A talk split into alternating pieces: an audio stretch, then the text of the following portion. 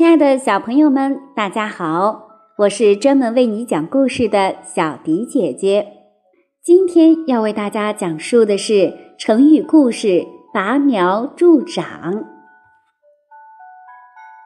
春秋时期，宋国有个农夫，他每天都要去田里劳动，直到太阳下山才回家，日复一日，非常辛苦。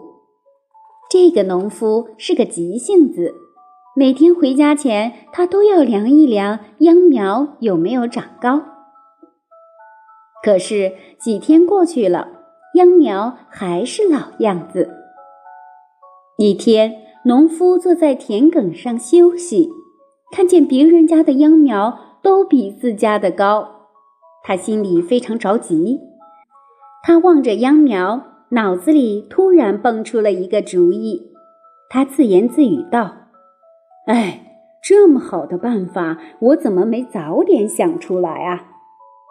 他开心地跑到田里，把每一根秧苗都拔高了一些，这样他的秧苗便比别人家的秧苗高了不少。